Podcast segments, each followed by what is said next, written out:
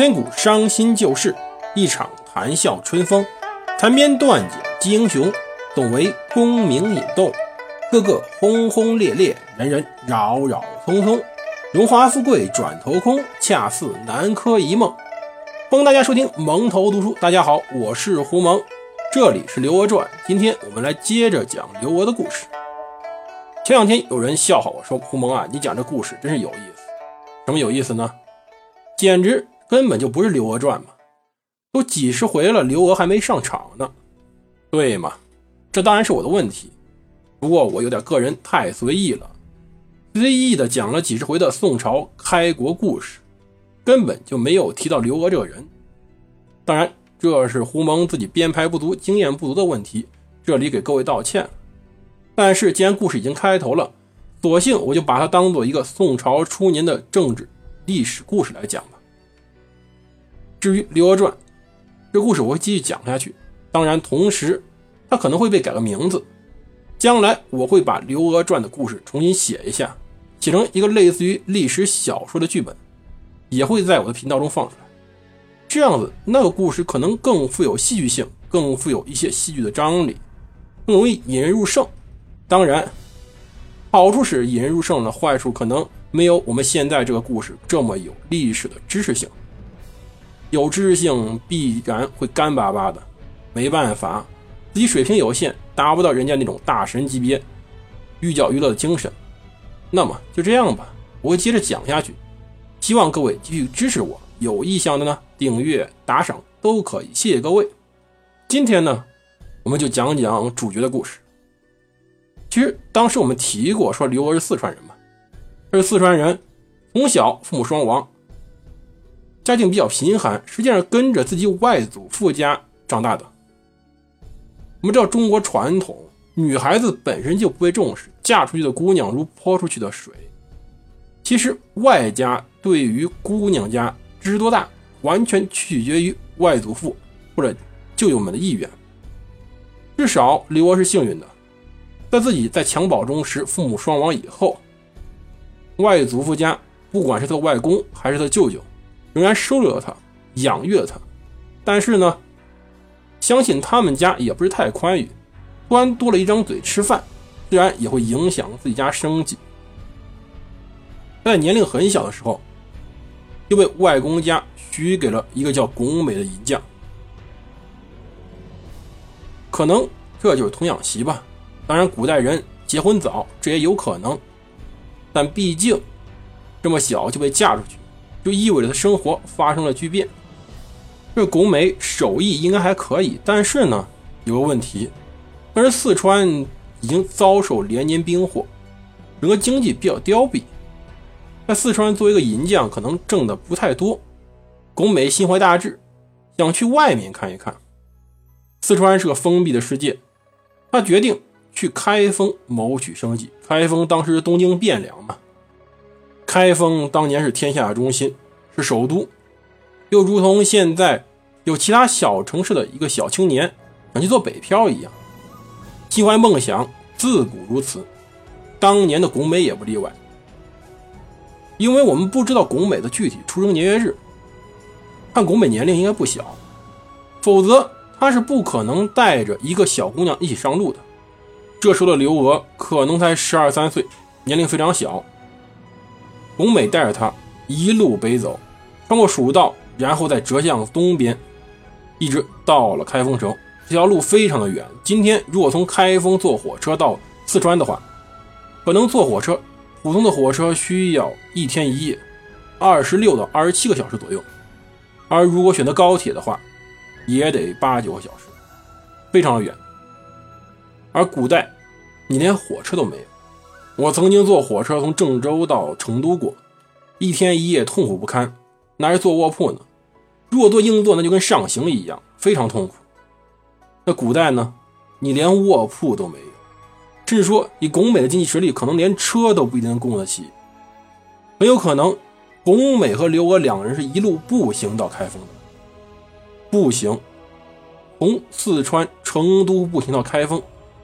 今天如果是自驾的话，这个距离有一千两百五十公里，两千五百里地啊！想想多么可怕！这一点就证明了一点：巩美和刘娥都是很勇敢的人。古代走这么远路，可不是像现在去旅游一样，他要面临的是随时面临着死亡的威胁。这么远路，很有可能会有山贼、强盗之类的，因为当时四川并不太平。在这条路上碰上山贼、强盗并不奇怪，一旦碰上就是危险。一个男人带着一个小姑娘，究竟能保护她到什么程度，这是个疑问。而当时呢，医疗状况也不是很好，一场感冒都可能在路上要了这两个人中其中一人的命。而且路这么远，两千五百里地，这两个人很有可能要走半年左右，半年时间才有可能从成都到开封。而这半年期间所花费也是一笔巨资，可能要花掉当时巩美和刘娥几乎所有财产，登到开封寻找一份漂泊，当然也是一份希望。可是居京师大不易啊，如同今天的北京一样，在中国的所有朝代中都是一个样子。京城是天下达官贵人聚集之所，那么物价、房价一定最高。不止今天北京房价高，当年开封房价也一定是最高的。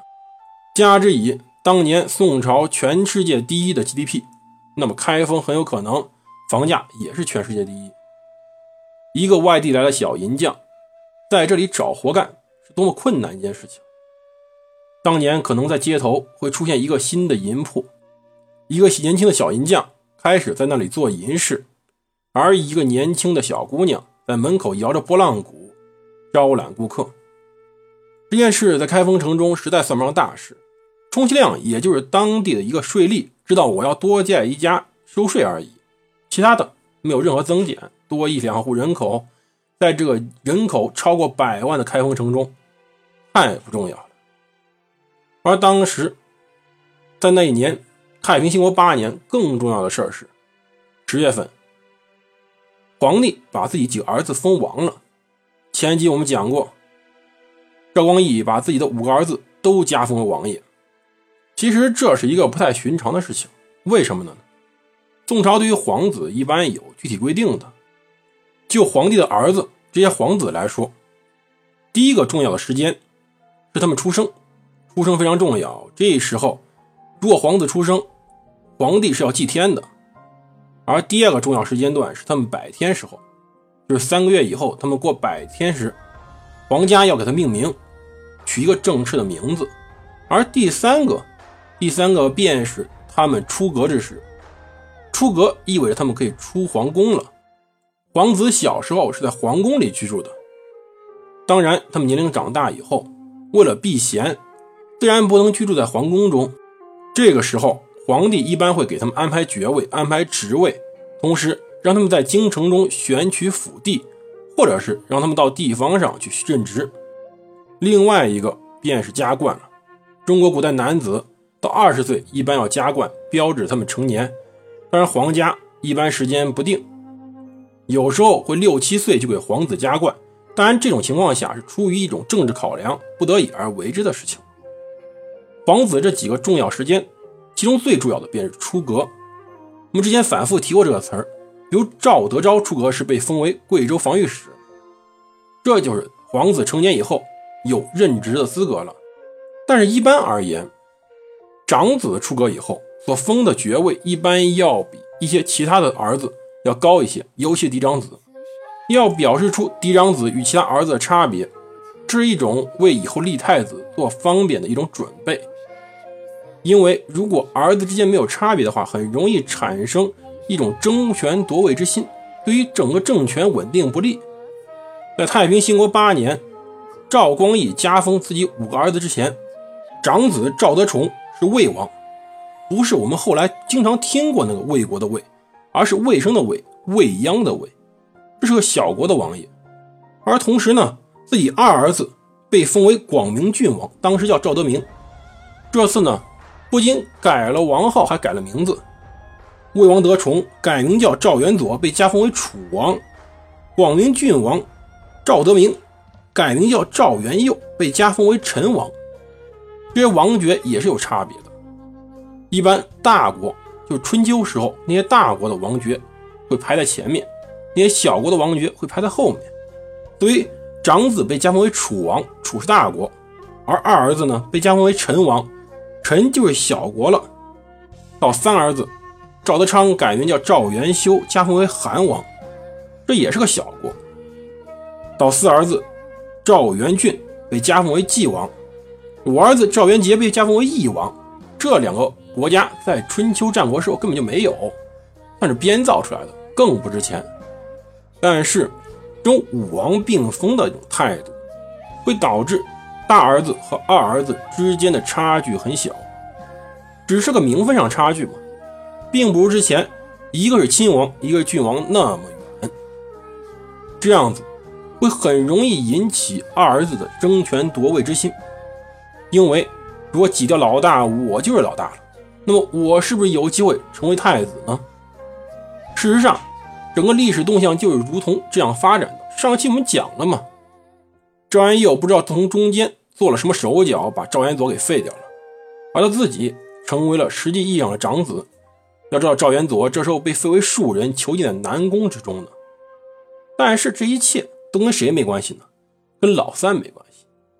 老三赵元修被封为韩王，特别开心。他正好能出宫了，有自己府邸，还有自己的老师、自己的随从。皇子出宫是有一套规矩的，皇帝赵光义会给他安排自己非常亲近、看好的一些年老或者年轻的大臣，作为赵元修的臣子。每个皇子都会配有。这些大臣不仅担任着管理王府、照顾王爷起居生活的重任，同时，一些非常重要的、比较有文化大臣还担任着皇子老师的身份。比如说，宋太宗给他三儿子安排的李沆、李治这两位，都是朝中非常有才学的大臣。名义上是给赵元修作为臣子的，但实际上安排呢，是让他们作为赵元修的老师。而当然，赵元修也视他们为师，始终以师礼待之，这是后话。而赵元修能出去，最高兴的是，他是不是可以过些自己想过的生活呢？比如找妹子。大家想想，一个青春期的青少年，终于离开父母的监视了，到自己府外，自己能居住，同时作为皇子，什么事儿都能干，只要别太出格。这时候他就想起来，有人告诉他。四川妹子很漂亮，很妖娆，很多情。那他当年一个青春期的少年就想找一四川美女，因此安排自己的伴读张琪出去买饰币时，要瞅一眼，看看有没有什么漂亮四川妹子，买一个进自己府里。就是因为韩王爷这一种偶然的想法，才使得他自己与当时在街上正在卖银饰的那位刘娥。产生了一丝联系，究竟随后他们之间发生了什么故事？请听下回分解。谢谢各位收听，再见。